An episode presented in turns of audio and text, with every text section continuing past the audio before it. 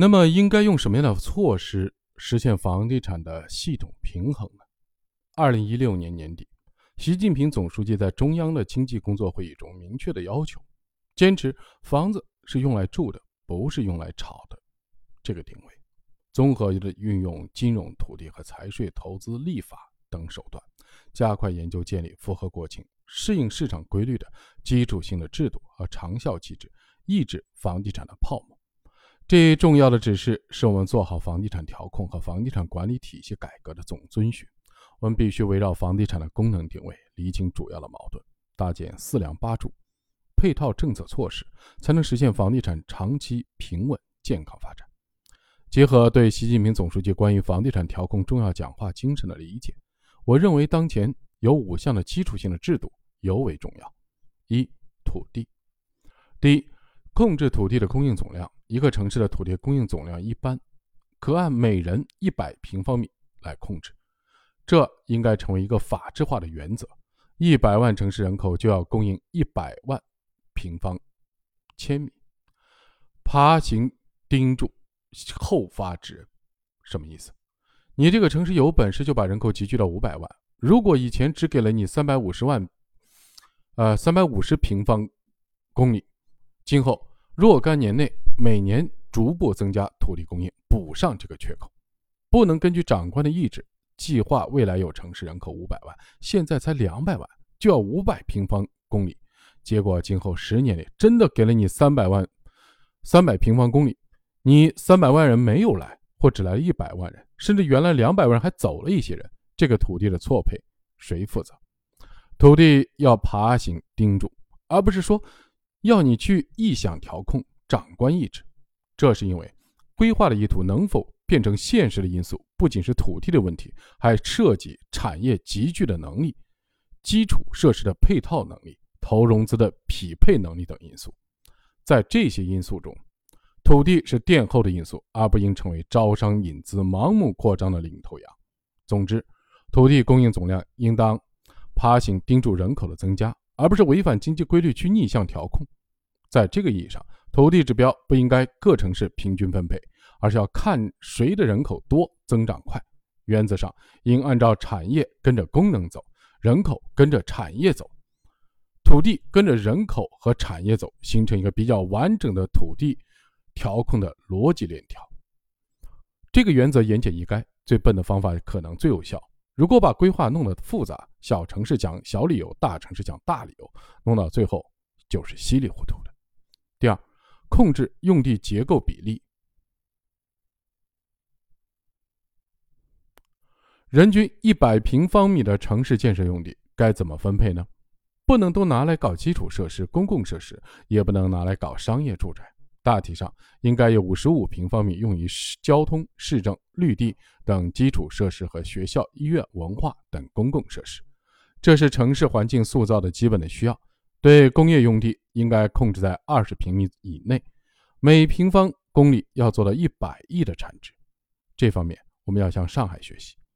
早在二十世纪九十年代开发浦东的时候，金桥工业区规划十平方公里，当时就要求每平方公里产出至少一百亿元。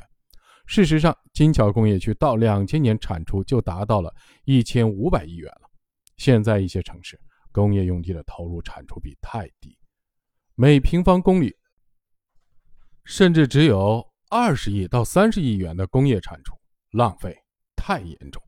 一定要抠门一点，提高刚性的约束，把过去太慷慨的工业用地倒逼下来，这样就会有二十五平方米用于房地产开发，比过去增加供地十平方米，其中二十平方米用于建商品住宅，五平方米用于搞商业开发，够不够？如果一千万人的城市，一千万平方米去，呃，一千万平方公里建设用地，就可以搞五十平方公里的商业设施用地，两百平方公里的住宅用地，相当于两亿平方米。如果容积率平均一比二，就是四亿平方米。一千万人口的城市，人均四十平米的住房，应当是平衡的。因此，要改变以往为了 GDP 大手大脚招商搞工业，工业用地占比太高的问题，应该把城市用地百分之二十用于住宅开发，百分之五用于商业开发。这个比例作为法制性的用途规则确定下来。第三，控制拍卖土地价格，大体上，楼面地价不要超过当期的房价的三分之一。如果一块地周边当期的房价是一万元每平米，地价拍到三千三百元每平方米，就要适可而止，否则就会人为的推高房价。限价限价，绝不是长官意志，自己随意限一个地价，两万元限一下，三万元限一下，到底限多少呢？政府不在土地上去推高房价，地价跟着房价慢慢走。当土地的供应是比较充分的、合理的、有效的时候，如果地价高了，就把政府的储备地多卖几块用来平衡一下。还有一种情况，旧城改造，拆迁成本很高，但政府不能为了不亏本而拍高地价，应该在城郊结合部土地的出让收入中拿出一部分来平衡，以此覆盖旧城改造成本，低内损失，低外部。政府看起来吃了点小亏，但整个投资环境好了，工商经济发展了，实体经济和房地产之间平衡了，最终这个城市会长期健康发展。二、金融，第一，坚决的守住开发商自有资金拿地这条底线，任何开发商拿地的钱必须是自有资金，这个规定早已有之。一般的开发商搞房地产，资本金和社会融资的比例大体上应该是一比三。现在全国房地产的平均融通量是多少呢？保守估计是一比九，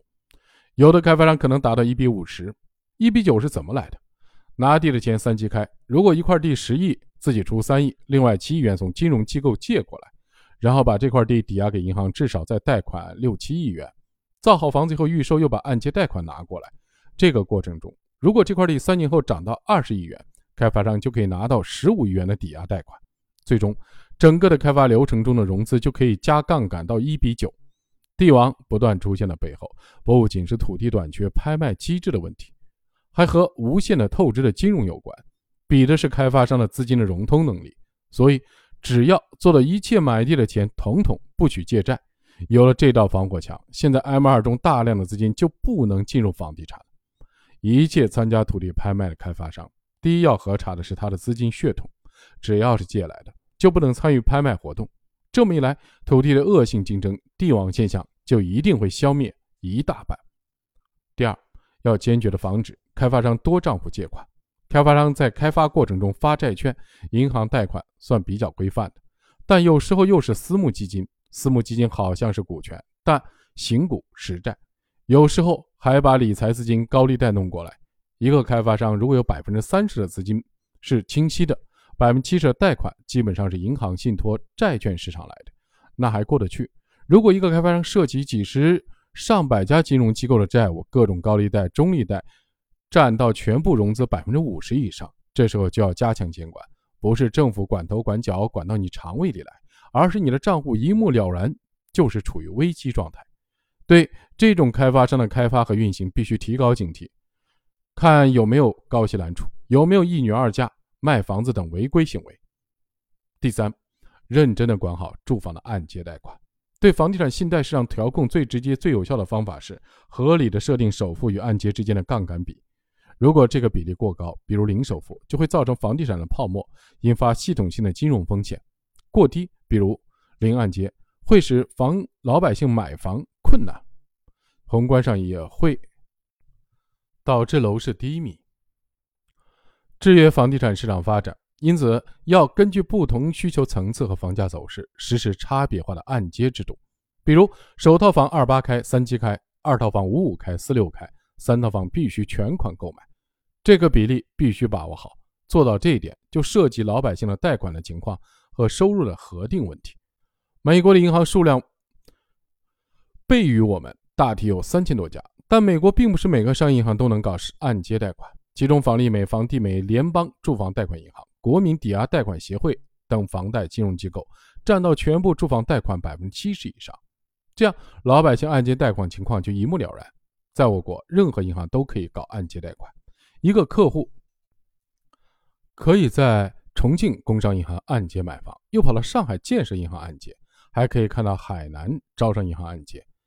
哎，只要短期还得了账，三个银行都会把它当成优质客户。而不会主动到其他银行核查贷款情况。银行给信贷员下任务定奖惩，也是为客户数量。比如某个信贷员去年积存了三百个按揭客户，今年增加一个奖两百元，到期还了款，客户总量少一个则罚三百元。总体上来看，我们的银行对老百姓的按揭贷款的管理也是非常粗放的。收入证明上，美国、欧洲是查税单或工资单，这个不能造假，以此来核定你的按揭贷款的额度。我们国家是单位出具收入证明，往往出现企业做顺水人情开假证明，更有甚者。银行直接以假图章帮助客户造假，这方面还需要加强基础性的制度建设，否则难以关注。三、税收，第一，形成高端有遏制、中端有鼓励、低端有保障的差别化的税率体系。高端有遏制，就是对别墅这样的高档住宅要实行有差别的税收政策。如果普通的商品房的税率百分之一，那么别墅就要考虑收百分之五。如果三五年卖掉，交易税可以升到百分之八。香港就是不断的递增印花税税率，加到没人敢炒房，终端有鼓励，就让一般老百姓买得起自住房。比如首套房按揭贷款的钱可以抵扣个人所得税，今后税制的改革也应采取按揭贷款、自住普通商品房抵扣所得税这类政策。这是全球通行的房产税政策，低端有保障，就是不仅不收税，政府还要帮助建好公租房，用低价格保障老百姓住有所居。第二，适时征收房产税或物业税，这样做有四大好处：一是健全税制，在欧美国家，直接税往往占总税收百分之四十，中国普遍是间接税，缺少直接税；物业税是持有环节的直接税，这符合国际经验。二，有效的遏制投机性的炒房，以百分之一的税率来计算房产税，一套两百万元的房子，即使十年翻番到四百万元，账面是赚了两百万元。在升值过程中的房产税，加上买卖过程交纳的契税、增值税等等，再考虑资金的终值系数，投机炒房的动机会大大降低。三，由于持有环节成本提高，有助于优化资源的配置，繁荣房屋的租赁市场。四是对全社会住房的观念、房地产理念和房屋领域的认知都会带来巨大的调整。总体上，房产税应包括五个要点：一，对各种房子的存量增量。一网打尽，增量存量一起收。二，根据房屋的升值额度计税。如果百分之一的税率，价值一百万元的房屋就征收一万元，升值到五百万元的税额就涨到五万元。越高档的房屋持有的成本就越高，税率也要相对提高。四，低端的、中端的房屋要有抵扣项，使得全社会百分之七十到百分之八十的中低端房屋的交税压力不大。五，房产税实施以后。已批租的土地七十年到期后，不能再二次缴纳土地的出让金，实现制度的有序接替。这五条是房产税应考虑的基本原则。第三，研究征收土地的增值税。党的十八届三中全会提出，允许农村的集体建设用地出让、租赁、入股，实行与国有土地同等入市、同权同价。落实这一改革措施相关的税收政策要要跟进。比如一亩农村的建设用地拍出五百万元，怎么实现呢？这不仅是征地的成本决定的，还与配套的社会资源和投入紧密相关。国有土地出让收入扣除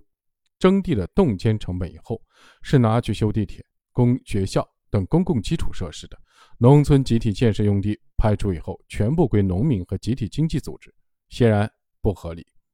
另外，对于不同区位的地块，由于使用目的不同。有的是搞金融商贸设施，有的是搞学校文化设施，他们的价格不一样的。一个拍出每亩五百万元，一个拍出每亩五十万元，对两个地方的农民和集体经济组织也是不公平的。在欧美国家和我国台湾地区，都要征收土地增值税，扣除成本以后，增值百分之五十以内收百分之四十的税，增值百分之五十到百分之百征收百分之五十的税，增值百分之百以上征收百分之六十的税。现在我国的土地增值税还未出台，土地增值税的暂行条例虽然1993年已经颁布，但农村的建设用地和城市的国有土地同地同权同价拍卖以后，如何收增值税，并未明确，这导致税收上缺少房地产土地资源类的税种。四、租赁市场，我国住房的租赁体系可以分为公租房和商品租赁房两大类。第一，完善政府的公租房体系，习近平总书记曾就加快推进我国住房保障和供应体系建设强调指出，到2015年，以公租房为主体的保障性住房覆盖面要达到百分之二十左右。落实好这个要求，不仅可以充分的彰显房地产的公共产品的属性，让城市的困难家庭基本住房需求有了保障，而且我们能把公租房配置好，必然会带动开发商和各类业主的商品租赁房体系的发展。整个住房的供给系统就会比较平衡。这几年，全国各地造了一批公租房。总的来说，公租房建设应该把握好五个要点：一、总量上大体按照覆盖百分之二十的城市人口，人均二十平米来配套，一百万人口的城市建四百万平米就够了。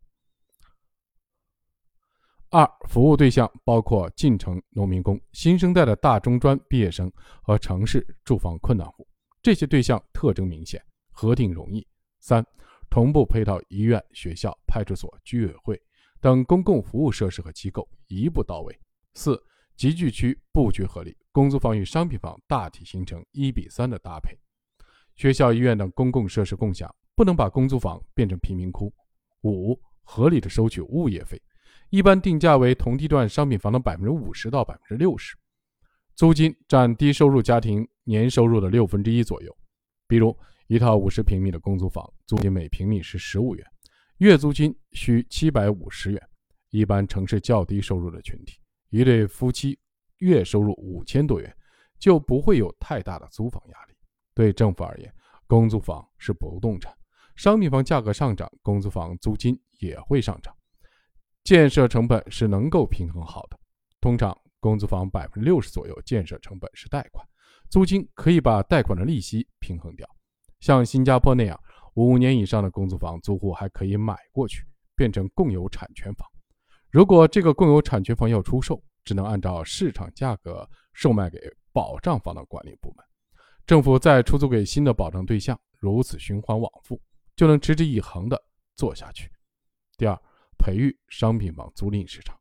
对于开发商持有房屋出租，重要的不是开发商不愿意持有，而是开发商主要依靠融资的开发模式，决定了他做不了持有房子的出租者。试想，一比九的融资，有些甚至是半高利贷，房子造好以后，利息滚上去，开发商就必须尽快把房子卖掉，以回笼资金偿还贷款。从这个角度上说，开发开发商并不是不想持有房产搞租赁。而是受制于一比九的融资结构，不得不放弃。中国的商品房租赁太少，很大的原因和开发商资本结构有关。从这个意义上来说，政府首先应该让开发商进入一比三的融资结构，提高开发商的准入门槛，让有资本金实力的开发商参与土地的批租，不仅有利于遏制炒地现象，还有助于商品房租赁市场的发展。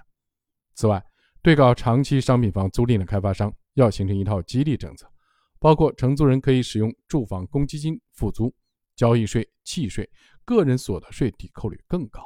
等等。对于老百姓二套房出租，也应该有鼓励政策。同时，从法律上保证租房居民与产权房居民在教育、医疗、户籍等方面享有同等的待遇等等。只有建立起系统化的制度体系，我国房屋的租赁市场才可能有大的发展。五地票制度，我国人口多，人均的耕地不足世界水平的一半。在这种背景下，我们要做好两件事：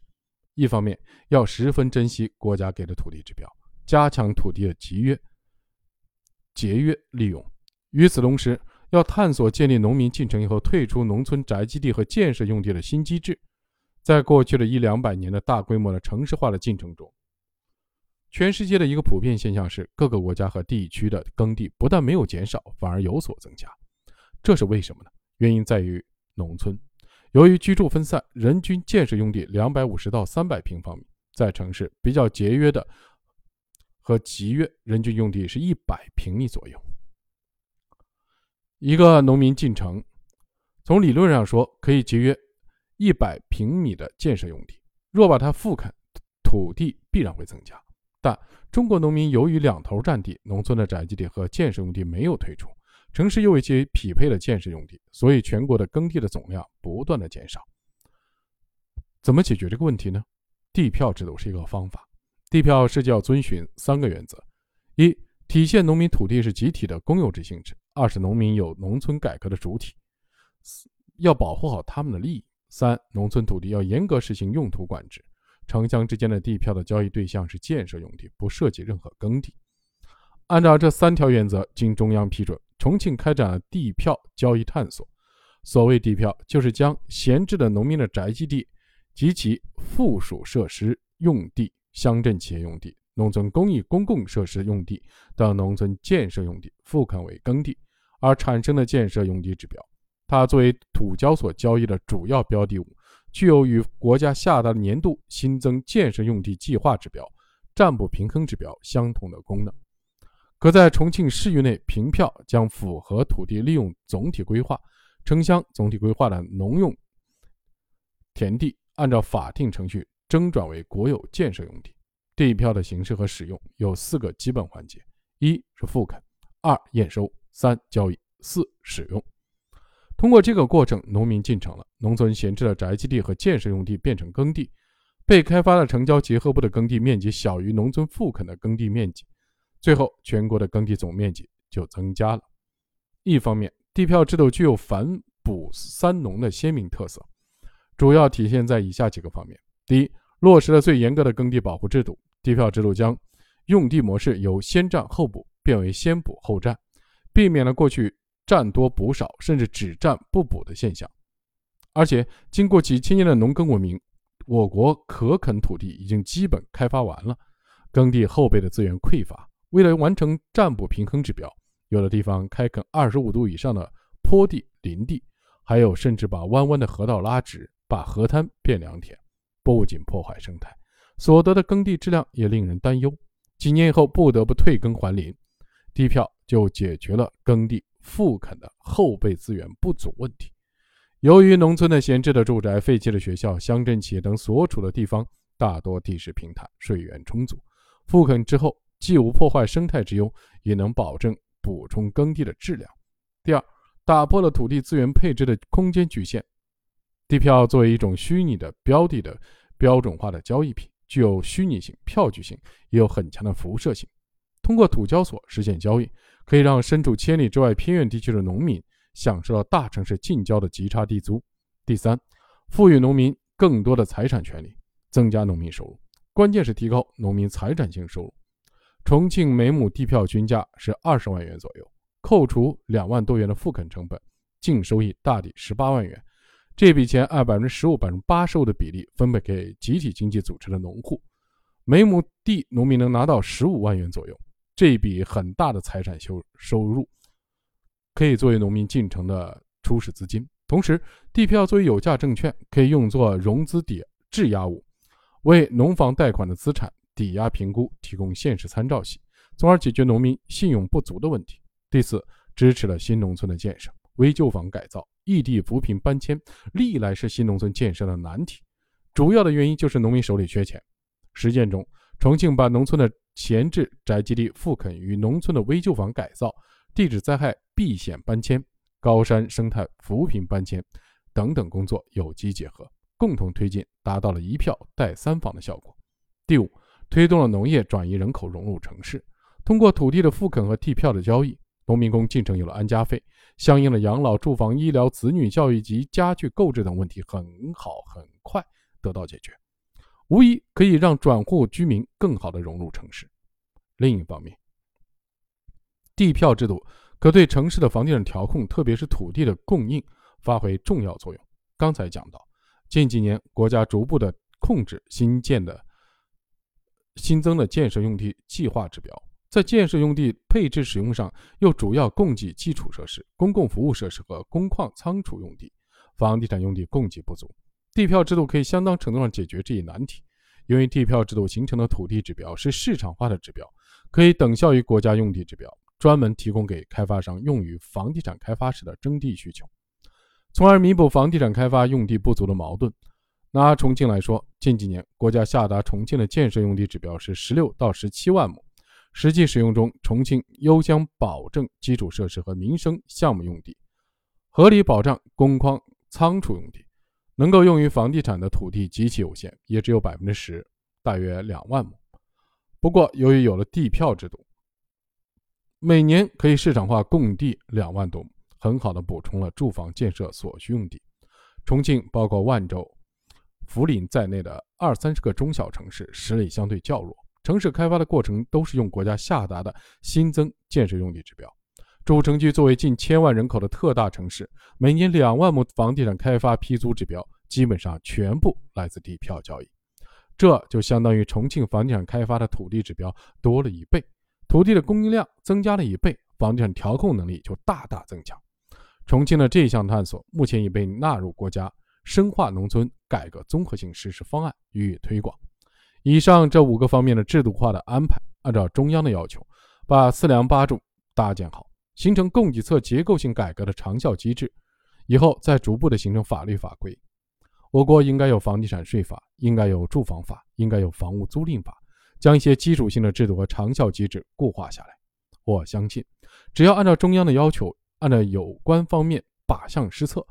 精准发力，打好调控的组合拳，中国房地产市场一定会实现持续健康发展，人民群众的获得感和幸福感一定。会越来越强。